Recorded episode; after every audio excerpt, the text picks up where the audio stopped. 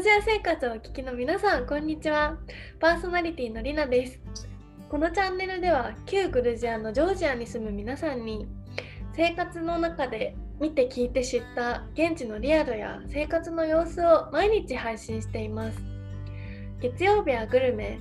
火曜日は伝統と舞踊水曜日は新ママ木曜日は歴史金曜日は現地のジョージア人の方から土曜日はワインについて日曜日は税制や市場ビジネスについてお伺いしていきます。本日はジョージアの住宅について歴史的背景を踏まえてゾノさんからお話を伺いたいと思います。それではゾノさんよろしくお願いします。こんにちはよろしくお願いします。うんよろしくお願いします。えっとジョージアの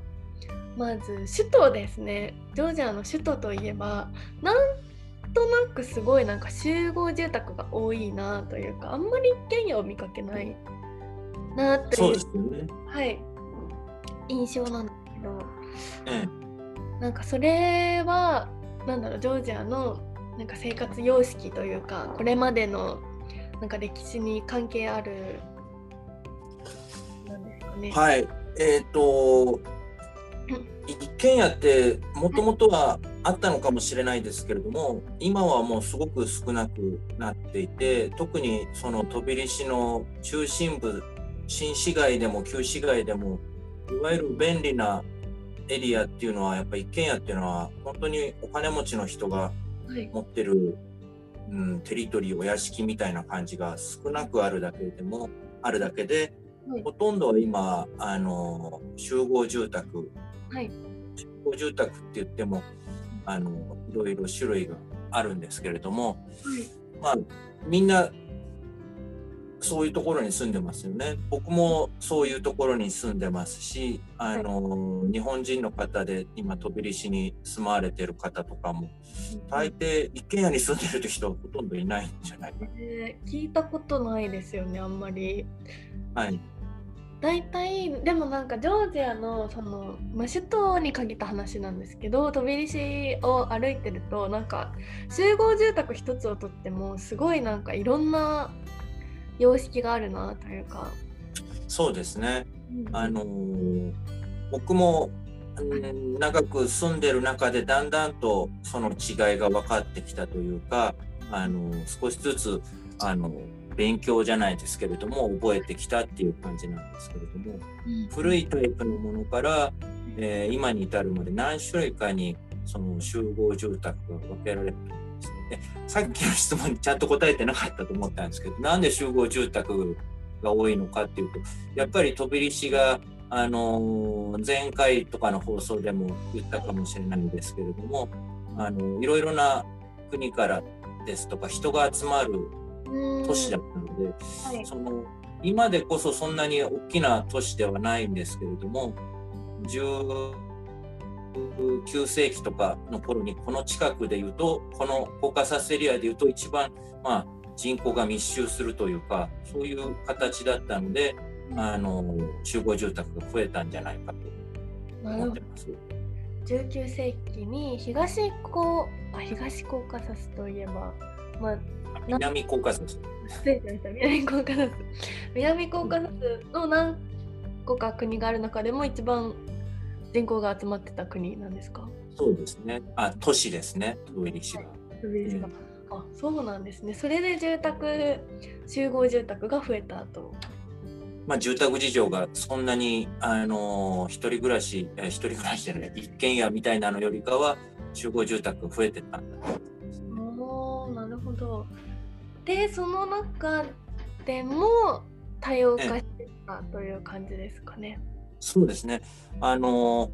今こっちであの外国人の人も含めてあの住める Airbnb で貸し出されてたりもしくは普通に借りることができる住宅の多くが集合住宅なんですけれども、はい、一番古いのだとあの築100年以上なんですよね。100年、うんうんうん、100年は超えるっていうところがすごく旧市街に多いです。はい、住んでるところは建物の門のところとかに年号が作られた年が書いてあったりするんですけれども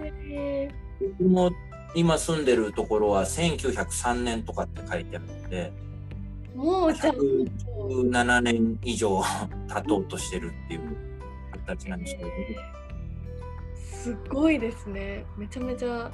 長い歴史のある。そうですね。ですんでそういうそれはソ連の前からもあったっていう、はい、計算するとそういうことになるんですけれどもそういう建物が一番古いタイプなんですけど僕が住んでるのは結構安いボロ屋なんですけれども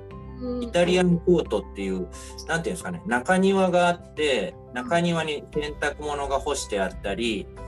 もっと井戸があったりとかしてでその周りを囲むように2階建て3階建てぐらいの形で、割とあの石を積んで作ってたりでも柱とか壁が木だったりとかする割とボロボロした感じの家っていうのがそれが旧市街で一番まあうんよく見るタイプの集合住宅だと思うんですけれどもなんかイタリアンコートってこっちの人たちはその建築様式を言うんですよね。家探しする時もそういう形であのフィルターがついてたりするんですけど、ね。えー、イタリアンコート。うんまあ、中に中庭があって中庭を囲むような形でこの字とかそういうような形で建物が建っていてあの外から見ると中に中庭があるようには見えないんですけど入ってみると中庭がある。こう大きい、まあ、今でいうマンションのエントランス入って中庭ドームあって 囲むように住宅2階建て3階建てとなってる。もうそれが、まあ、でも結構ボロいタイプででも同時代でもっといい集合住宅もあってそれはやっぱり比較的あの経済力のある人たちが住んでたんじゃないかと思うんですけれどもあのそれはあのまあ古い形のマンションっていうふうに見えると思うんですよね。そういうのが旧市街にも何箇所かにあるんですけれども、はい、大きな建物で56階建てぐらいはあってで天井がすごく高いんですよね。そのロシア時代のロシア帝国時代の住宅っていうのは。僕のところは今天井3メートルぐらいですけれども4メートル5メートルっていうようなところとかも。高いですね日本だとかなり、はい、あの最近日本に帰ったりすると低いなって感じるんですけど。そうなんだ。天井高いんですね。えー、そしたらじゃあその2種類すごい中庭があったりするのと、はい、ちょっとしっかりしたいわゆる団地みたいな感じですかね。その天井高めで、うん、とまあ団地っていうよりねちょっといいマンションって感じだと思うんですね。当時における。でその後のソ連時代になってくると、またちょっとスタイルが変わってくるどういうこと？あどうぞ。ソ連時代っていうのはどういうスタイルになっていくんですか？ソ連時代になると、まあ、ソ連の中でもじソ連の中でも時代によってスタイルっていうのが変わってくるらしいんですけれどもざっくりで言うとソ連っていうのはあの共産主義であの豪華なことをしないとかなんかみんなで分け合うみたいなそういう主義なわけじゃないですか。はい、あそうなんですそうなってくると建物にも効率性とかあの合理的なあのところにあのコンセプトが置かれて建物が作られるので、はい、天井がやっぱ低くなるんですよね。うん5メートル天井で1階しか作れないんだったら半分にして2階分作ればその分多くの人が住めるでしょっていう。ああ確かに。結構合理あるかもしれない。えー、そういう意味ですごく空間は狭くなったり、あの